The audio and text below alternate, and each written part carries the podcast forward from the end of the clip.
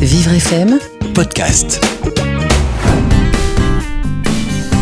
Bonjour Stéphane. Bonjour. Alors, tu es stagiaire euh, ici au centre de formation de Vivre FM. Et juste avant, en préparant les différentes émissions, à un moment, tu m'as dit Bah aujourd'hui, j'ai pas envie. Et j'aimerais qu'on parle un petit peu de, de ce moment-là où. euh, bah, t'as peut-être un, un petit moment de passage euh, un petit peu plus, plus euh, difficile. Quelle réaction tu as au moment où, où dans ta tête tu dis là je vais pas y arriver, j'ai pas envie, je suis pas en jambes ou je sais pas. euh, Comment est, venu le, cheminement? Ouais, Le cheminement, c'est que euh, en fait, euh, quand ça va pas fort, c'est difficile de, s'y mettre et euh, du coup, euh, on a peur euh, de pas y arriver. Et d'ailleurs, j'avais un, entraîneur à l'époque de tennis de table, il me disait c'est quand on est fatigué que en fait on travaille le plus. Qu'on arrive à dépasser au final euh, ces blocages. Voilà, je me suis rappelé de ça. En tout cas, euh, tout ça pour dire que euh, oui, je me sentais un peu confus, confusionné dans mon esprit, et du coup, il y a des contradictions, etc. Et du coup, la fatigue aidant, j'arrivais pas à trouver euh, quelque chose à dire, à exprimer.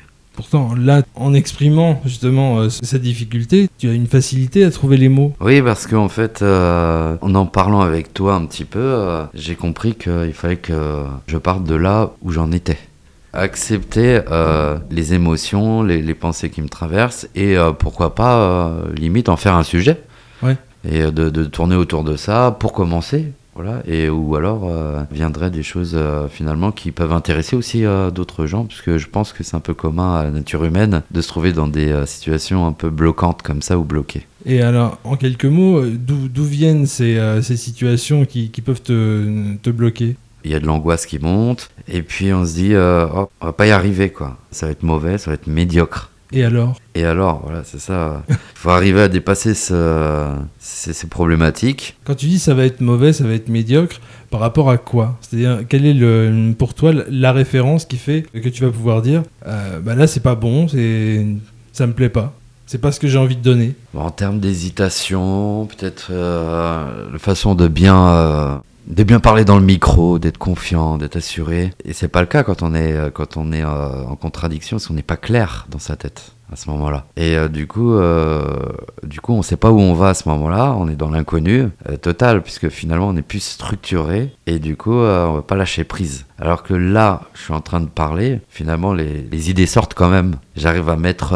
en, en place des idées, ça se structure progressivement. Puis il y a quelqu'un en face de moi qui me renvoie la balle. C'est peut-être plus facile que juste dans mon intellect euh, avec euh, un mauvais a priori, une mauvaise estime euh, de, de- en se projetant, on se dit ah non, ça va pas le faire.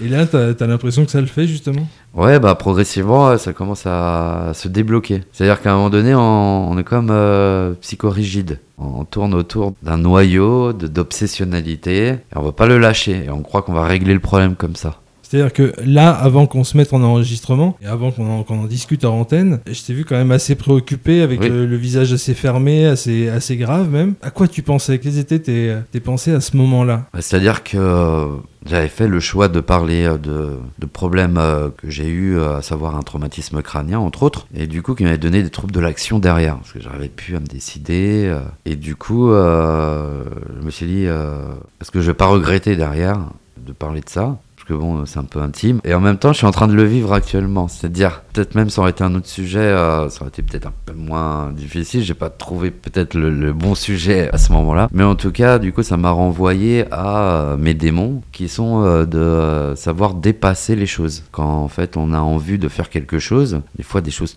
toutes bêtes, hein, toutes faciles, bien en fait, quoi ça devient compliqué. Un petit exemple comme ça Petit exemple, euh, je sais pas, j'ai des pantalons à faire recoudre, euh, je les ai bien préparés, je dit c'est la première étape, au moins ça, va pas trop t'angoisser, tu divises en petites étapes, donc ça c'est fait, il y a plus qu'à y aller après. C'est dans le sac, c'est devant la porte. Et euh, là en fait, euh, je me rends compte que en fait, euh, je me dis quelque chose de et pas une pensée qui va me faire avancer, qui, est de dire, ben, est-ce que je vaux pas mieux que ça? Parce que ça, tout le monde peut le faire.